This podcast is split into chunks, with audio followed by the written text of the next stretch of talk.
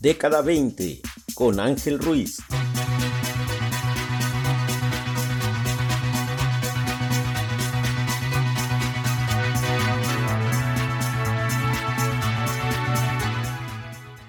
Hola, ¿qué tal? Bienvenidos al tercer episodio de Década 20. Hoy hablaré sobre el origen del virus que ha desatado la pandemia global. Mucho se habla de diversas teorías conspirativas acerca del origen del coronavirus que causa la COVID-19, el virus llamado SARS-CoV-2.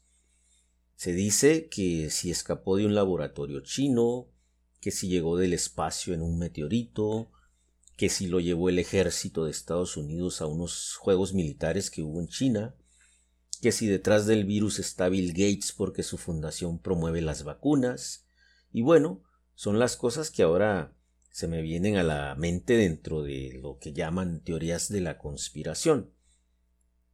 De todo lo anterior, no hay pruebas, la gente puede tener sus creencias, pero no tiene bases ni fundamentos, y tampoco los tienen quienes difunden esas ideas. Hasta ahora lo que sí tiene más bases científicas y una historia bien fundamentada es que la COVID-19 se trataría de una zoonosis, es decir, se habría originado de la transmisión de un virus de animal a humano. Pero a ver, no hay nada definido. Regresando a las teorías conspirativas que ya mencioné, si el coronavirus escapó o intencionalmente salió de un laboratorio de Wuhan, es algo muy poco probable. Se trata de un laboratorio de bioseguridad nivel 4. Estamos hablando, pues, de la máxima seguridad. Por cierto, esta idea de que el virus salió de un laboratorio chino se alentó desde la misma administración de Donald Trump en el contexto de la guerra bueno sí de la guerra y de la carrera por la reelección presidencial y, las tensas relaciones con China. Eh, hay un caso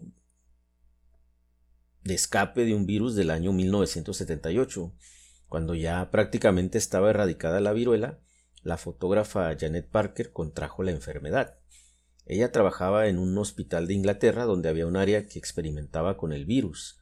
Se dice que el virus de la viruela se introdujo en los conductos de aire acondicionado y de esa manera llegó al área donde estaba Parker. Ella finalmente falleció mientras estaba en cuarentena.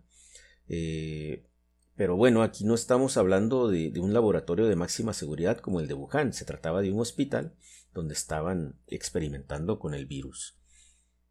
Luego, también se difundió la opinión de un astrofísico que decía que el coronavirus había llegado del espacio. Se refería en concreto a un meteorito que iluminó el cielo en el noreste de China en octubre de 2019, o sea, dos meses antes de los casos detectados en Wuhan. A ver, todos los días ingresan meteoritos a la atmósfera. ¿Por qué este tendría que ser uno diferente y traer un virus si su origen es el mismo la mayoría provienen de la misma región de asteroides.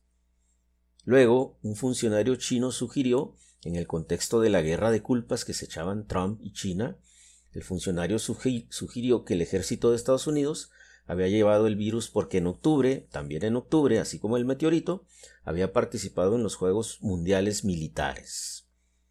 Esos Juegos se llevaron a cabo precisamente en Wuhan. Eh, el funcionario de China respaldaba su teoría en una declaración del director de los CDC de Estados Unidos, que señalaba en el mes de marzo que algunas muertes de influenza después fueron reclasificadas como muertes por COVID-19. Pero todo quedaba en dimes y diretes. Enseguida viene el magnate Bill Gates, a quien también se le achaca la pandemia.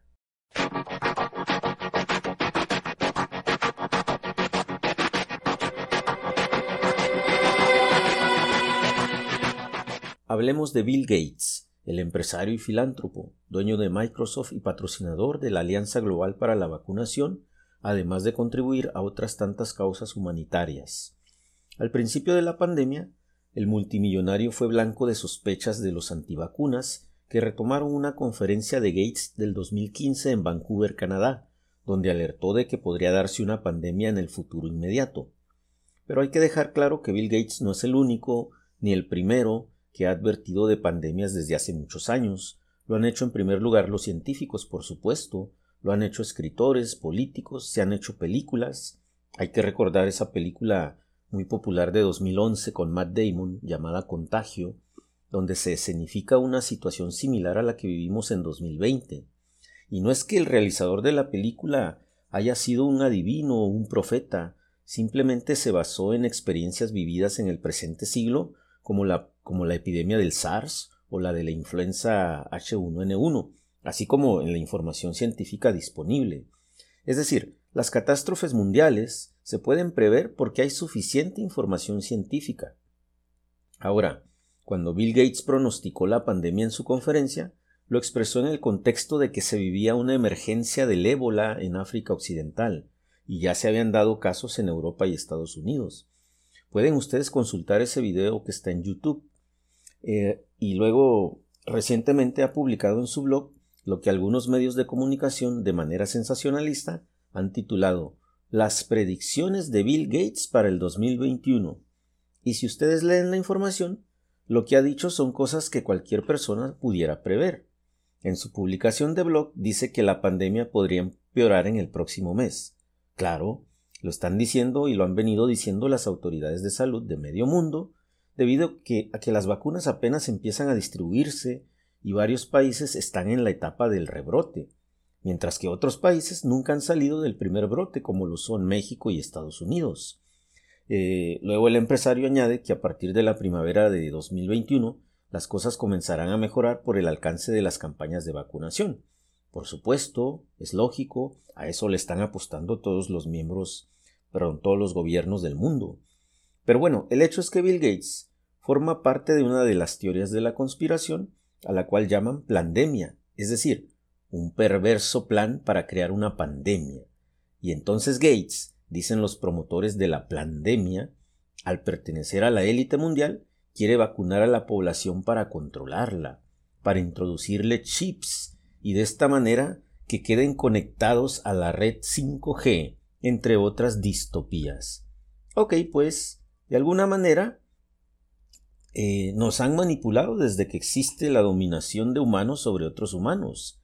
¿Quién no manipula teniendo el poder? La publicidad es manipuladora, la propaganda es manipuladora, las industrias culturales son manipuladoras, Tampoco es raro que mucha gente crea en rumores y noticias falsas. Si cree en horóscopos y platillos voladores tripulados por alienígenas cabezones, puede creer lo que sea. Pero ahora pasemos al posible origen real u objetivo del coronavirus SARS-CoV-2.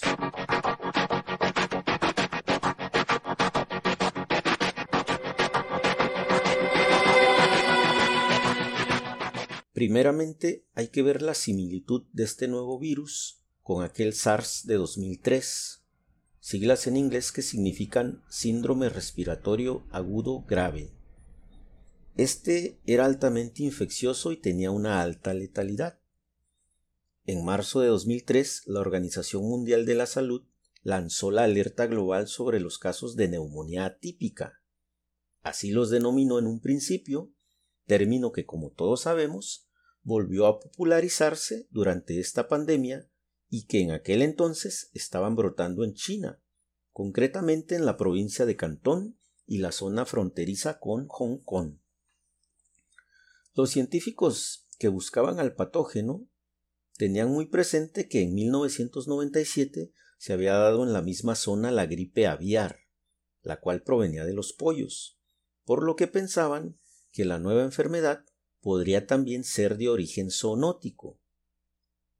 Tiempo después, en Hong Kong por fin descubrieron el nuevo coronavirus que estaba causando el SARS en humanos. SARS-CoV lo nombró la Organización Mundial de la Salud y era un agente nuevo en los humanos, así como lo es ahora el SARS-CoV-2.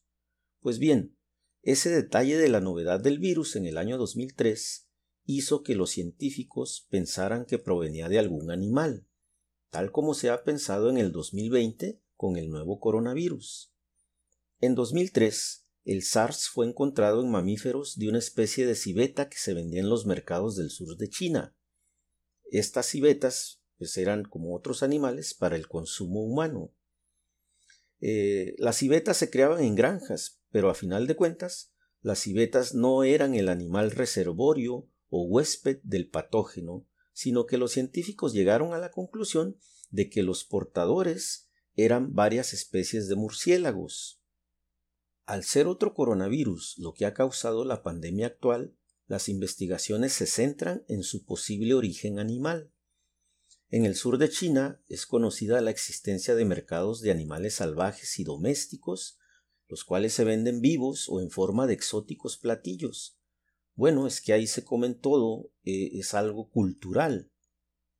Pero si ustedes han visitado alguno de estos mercados, por ejemplo en la provincia de Cantón, verán que las condiciones en las que se tienen a los animales no son las más saludables y dignas.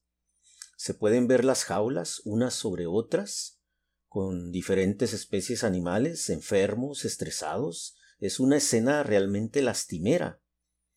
Aunque a uno como turista a veces le puede ganar la curiosidad de probar esos platillos que ahí se venden. Y, y bueno, y que se consumen de manera habitual. En conclusión, ese contacto de muchas especies animales entre sí que se da en los mercados y a su vez el contacto con los humanos, es un ambiente propicio para que nuevos virus salten de una especie a otra. Y también por eso mismo es la hipótesis más difundida sobre que tuvo su origen en la transmisión zoonótica, es decir, de animal a humano, y porque los primeros contagios fueron de personas que habían tenido contacto con el mercado de Wuhan. Hasta aquí el tercer episodio de década 20. Los saluda Ángel Ruiz. Hasta pronto.